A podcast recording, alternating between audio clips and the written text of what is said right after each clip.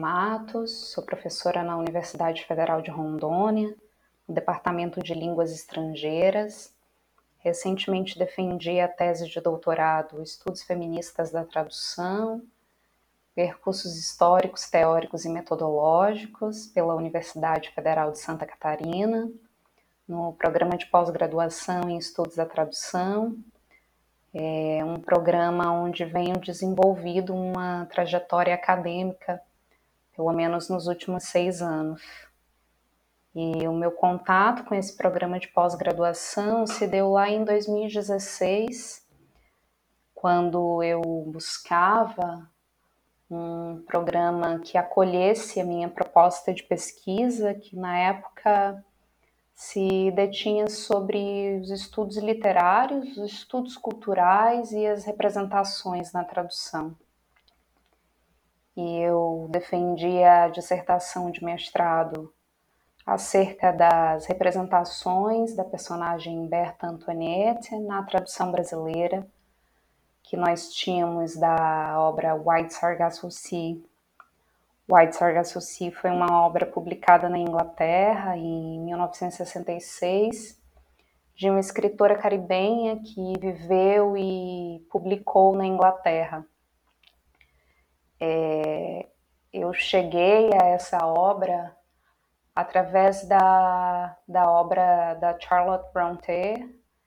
é, Jane Eyre, em que a Jane Eyre faz uma representação bastante colonialista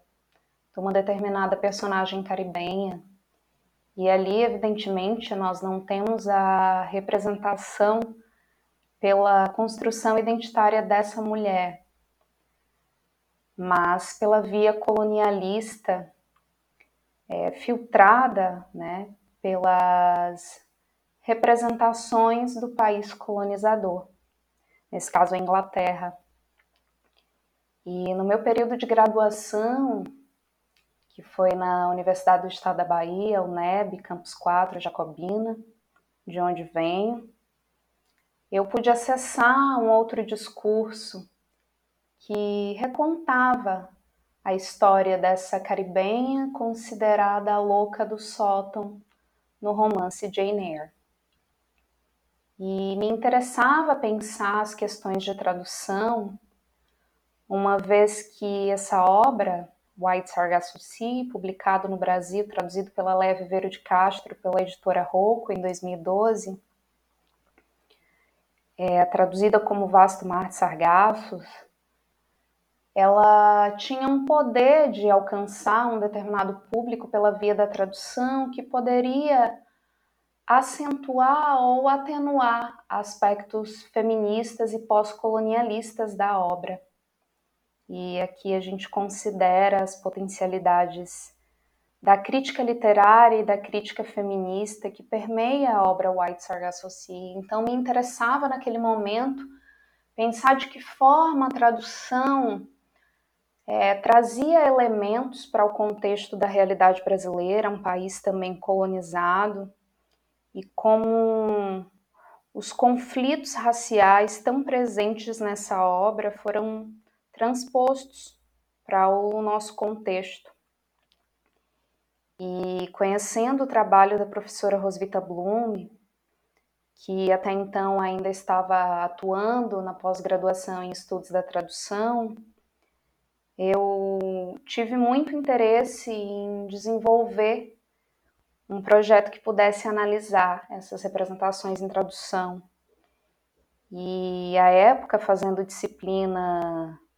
como aluna especial no programa, eu pude me aproximar de diversas perspectivas da tradução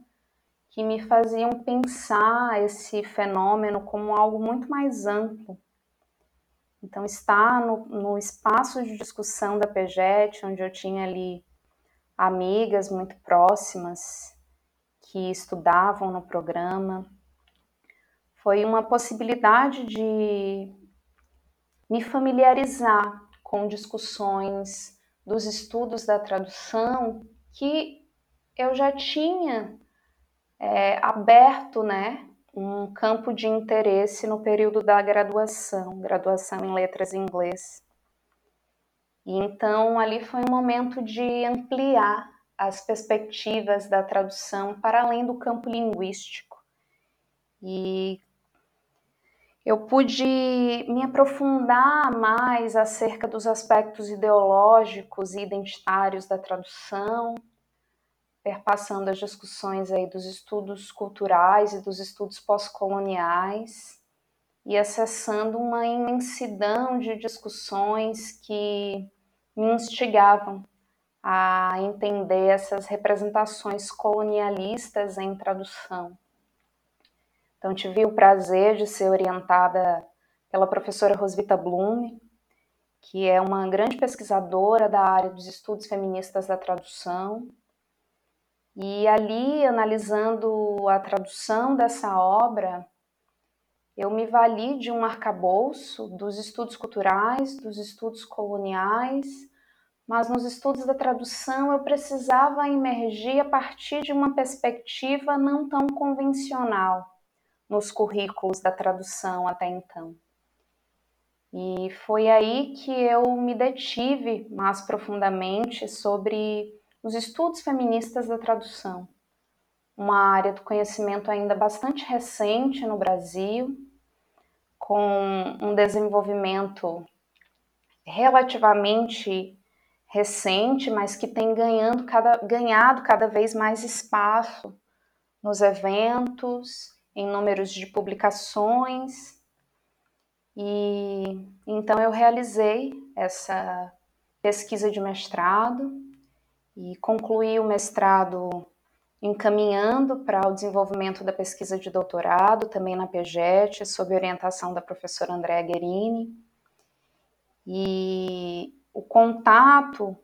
com as perspectivas dos estudos feministas da tradução, que aqui, grosso modo, eu definiria como o olhar para o fenômeno da tradução a partir do viés de gênero. O olhar feminista para a tradução, mas não apenas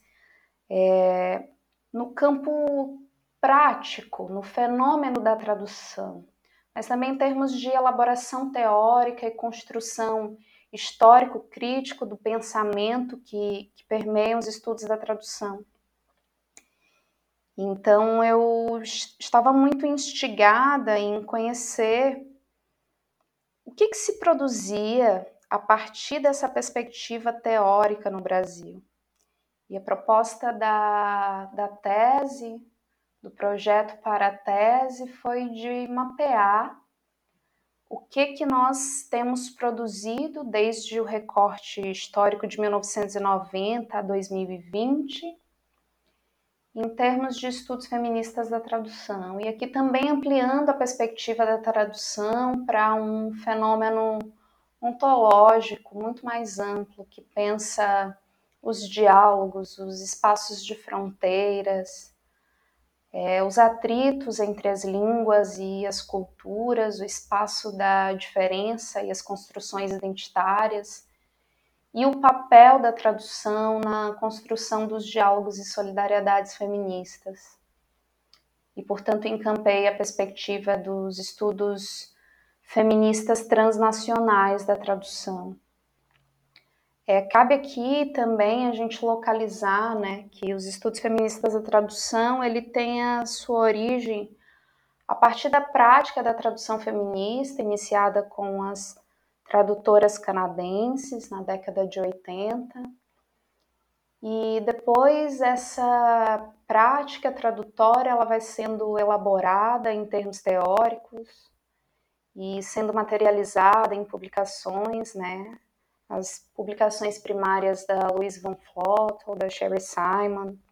em 1996 e 1997, respectivamente, em termos de livro. Depois a gente tem aqui um deslocamento né, dessas perspectivas e abordagens feministas da tradução para o contexto europeu, muitas pesquisas sendo desenvolvidas em diversos contextos e uma amplitude da, da categoria mulher e das perspectivas de feminização da linguagem que endossaram os primeiros discursos no campo feminista. E a partir desse deslocamento, entender como que se dá para nós esse acesso e, portanto, se fazia necessário mapear a partir dos programas de pós-graduação em estudos da tradução que nós temos no Brasil, sendo aí atualmente quatro, né? E nos periódicos especializados em estudos da tradução. É, na, no aprofundamento das leituras, ali no período do mestrado, me intrigava bastante como, no geral, os trabalhos reivindicavam uma determinada representação da mulher, dos discursos e vozes de mulheres, mas havia uma elaboração, ainda há uma elaboração bastante incipiente acerca do, do fenômeno da tradução posicionado numa sociedade de classes, posicionados num modo de produção capitalista e relacionando também essa produção do conhecimento da área a esse contexto atual neoliberal em que nós vivemos. Então, para mim, na tese, foi um espaço de me ver como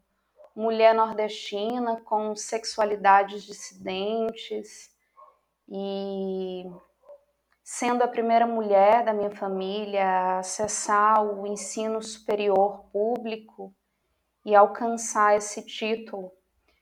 Então eu, eu precisava trazer as questões que me atravessavam para esse trabalho. E a partir desse lugar, então, é que eu encampo uma perspectiva do feminismo classista na tese e trago esse mapeamento dos programas de pós-graduação, de periódicos especializados e também da REF, Revista Estudos Feministas da Tradução, que foi uma das publicações pioneiras é, no campo dos estudos de gênero no Brasil, tendo recebido financiamento e apoio de organismos internacionais para a consolidação dos estudos de gênero no Brasil. A tese veio me trazer aí resultados, é, alguns esperados, outros nem tanto, mas me auxiliaram a compreender também de que forma a desigualdade social do gênero não se manifesta apenas nessa produção do conhecimento, mas na forma como a vida das mulheres da classe trabalhadora se organiza e como a tradução tem uma relação bastante intrínseca com a divisão sexual do trabalho. E pensar todas essas questões me auxiliaram a analisar a quantidade de dados que eu tinha ali, olhar para toda proposta, toda formulação no campo e pensar de que forma nós podemos ampliar, alargar esses horizontes. E daí saiu, né? O que a gente sempre fala que saiu, que, que a gente pariu uma tese, não sem sofrimento, num um contexto bastante diverso de, de pandemia, de retrocessos sociais e políticos, em que encampar uma perspectiva feminista revolucionária na academia é ainda algo que nós temos que fazer com bastante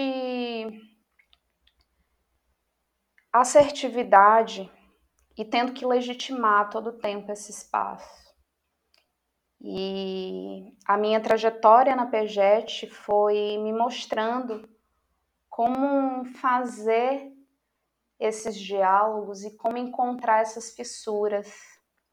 e o que fazer a partir delas. Né? Então,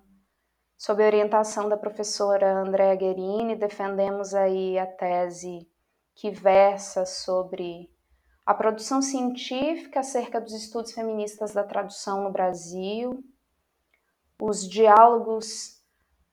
transfronteiriços de solidariedade entre as mulheres, sempre partindo da perspectiva de classe